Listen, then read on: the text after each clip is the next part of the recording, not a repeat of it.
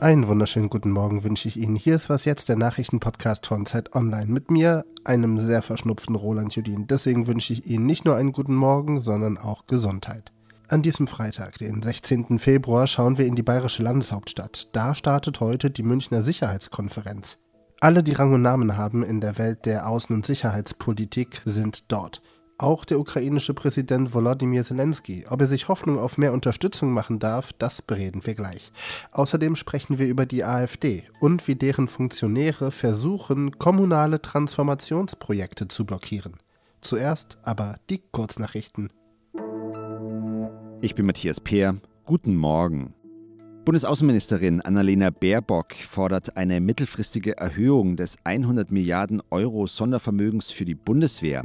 Es sei klar, dass das aktuelle Sondervermögen nicht ausreichen werde. Es müsse deshalb perspektivisch deutlich aufgestockt werden, sagte die grünen Politikerin.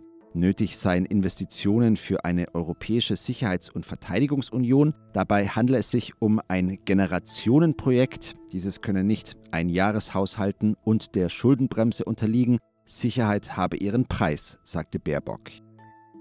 Israels Regierungschef Benjamin Netanyahu warnt vor einer einseitigen Anerkennung eines Palästinenserstaats, die mit Israel nicht abgesprochen ist. Eine solche Anerkennung wäre eine enorme Belohnung eines beispiellosen Terrorismus, teilte Netanyahu mit. Sie würde jedes Friedensabkommen in Zukunft verhindern. Netanyahu reagierte damit auf einen Friedensplan für den Nahen Osten, an dem die USA laut US-Medien mit mehreren arabischen Ländern arbeiten. Israel lehne ein internationales Diktat zu einer dauerhaften Vereinbarung mit den Palästinensern ab, hieß es in Netanyahus Mitteilung.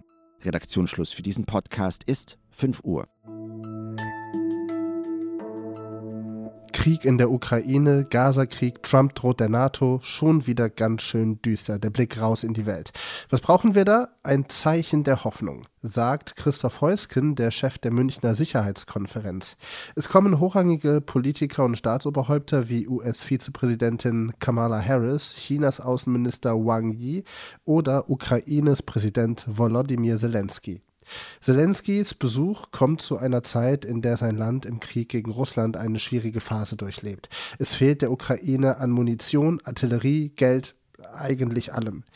Was kann die Ukraine in München erreichen? Darüber spreche ich mit Anna Sauerbrei, außenpolitische Koordinatorin der Zeit. Hi. Hallo. Mit dem Krieg in Gaza und Trumps Drohungen an die NATO-Partner, welchen Stellenwert nimmt eigentlich das Geschehen in der Ukraine auf der Konferenz ein? Ich glaube, das wird das Hauptthema hier, also einen sehr großen. Ähm, der Krieg in Gaza wird auch eine Rolle spielen.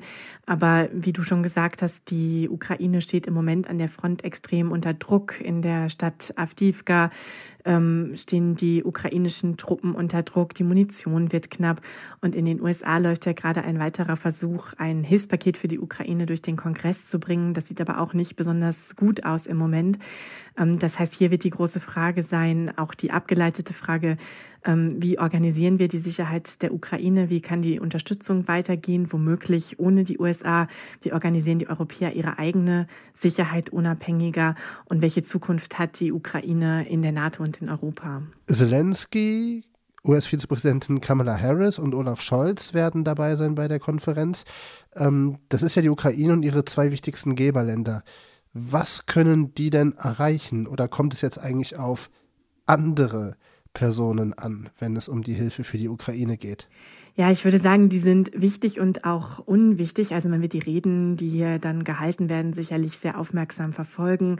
Aber ich glaube mittlerweile, ähm, es wird glaube ich, fast stärker darauf ankommen, was die Abgeordneten sagen aus den USA, die auch hier erwartet werden. Es werden sehr viele Kongressmitglieder erwartet, darunter auch solche, die Trump nahestehen. Und ob es da irgendwelche Signale gibt, was, ähm, ob nicht dieses Hilfspaket für die Ukraine doch noch den US-Kongress passieren kann.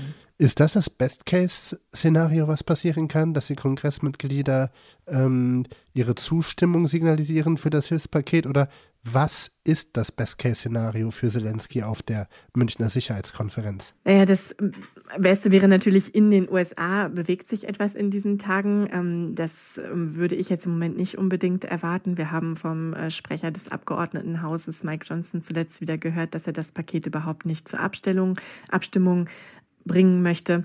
Ähm, was, glaube ich, ganz positiv ist, was jetzt schon im Vorfeld der Konferenz passiert, ist, dass ähm, zwischen der Ukraine und Frankreich und der Ukraine und Deutschland Sicherheitsabkommen geschlossen werden. Das sind ähm, Versprechen, die zurückgehen auf den NATO-Gipfel vom vergangenen Jahr.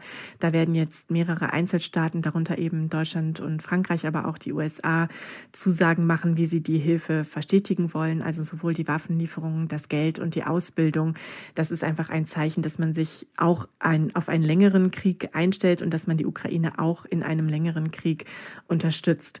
Und ich glaube, viel mehr, ehrlich gesagt, ist ganz konkret jetzt an Zusagen von dieser Konferenz kaum zu erwarten. Sagt Anna Sauerbrei, außenpolitische Koordinatorin der Zeit. Ich danke dir sehr herzlich. Gern. Und sonst so? Viele Menschen verstehen meine Textnachrichten falsch, denn ich benutze so gut wie keine Emojis. Um klarzumachen, dass ich etwas witzig oder ironisch meine, benutze ich, wenn überhaupt, am Ende eines Satzes Doppelpunkt, Bindestrich, Klammer zu. Also den klassischen Smiley aus Urzeiten des Internets. Das war's. Viele Freundinnen von mir benutzen aber häufig Emojis. Und da klappt die Kommunikation wohl nur, weil wir alle in Deutschland leben und gelernt haben, Emojis in einer bestimmten Art und Weise zu deuten. Im Gespräch zwischen verschiedenen Nationen kann es dagegen auch mal zu Missverständnissen kommen. Eine Studie hat untersucht, wie unterschiedlich britische und chinesische Erwachsene Emojis deuten. Ein zentraler Unterschied, lachende Emojis werden von den Chinesinnen und Chinesen häufiger als Sarkasmus gedeutet, nicht als Freude.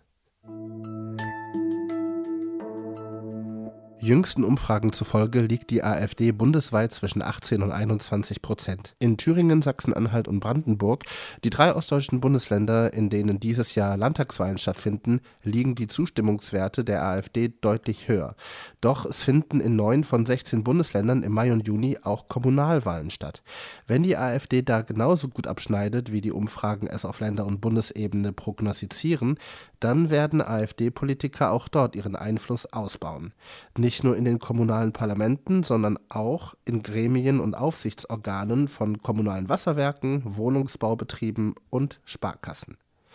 Welche Macht das der AfD gibt und wie ihre Funktionäre dort schon heute Einfluss ausüben, darüber spreche ich mit Zacharias Zacharakis aus unserem Wirtschaftsressort. Hallo Zacharias. Hallo Roland. Kannst du erst einmal beschreiben, was wird in diesen Gremien und Aufsichtsorganen überhaupt bestimmt? Also wie wichtig sind die? Ja, ein Aufsichtsrat oder ein Verwaltungsrat äh, nimmt erstmal keinen direkten Einfluss auf die laufenden Geschäft, Geschäfte von, äh, von einer Sparkasse oder von Stadtwerken, aber äh, die Gremien kontrollieren die Geschäftsleitung und den Haushalt dieser Unternehmen. Und außerdem erfahren die Mitglieder dort unternehmensinterner. Also sie wissen früh über große äh, Projekte, über Investitionen Bescheid, über Personalien und ähm, in den Sparkassen auch über einzelne große Finanzierungen zum Beispiel. Kollegin Anja Stehle und du, ihr habt Beispiele gesammelt, wie AfDler in diesen Gremien wirken.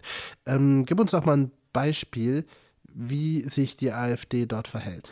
Wir haben gesprochen mit Mitgliedern eines Aufsichtsrates von einem kommunalen äh, Wohnungsbauunternehmen in Karlsruhe.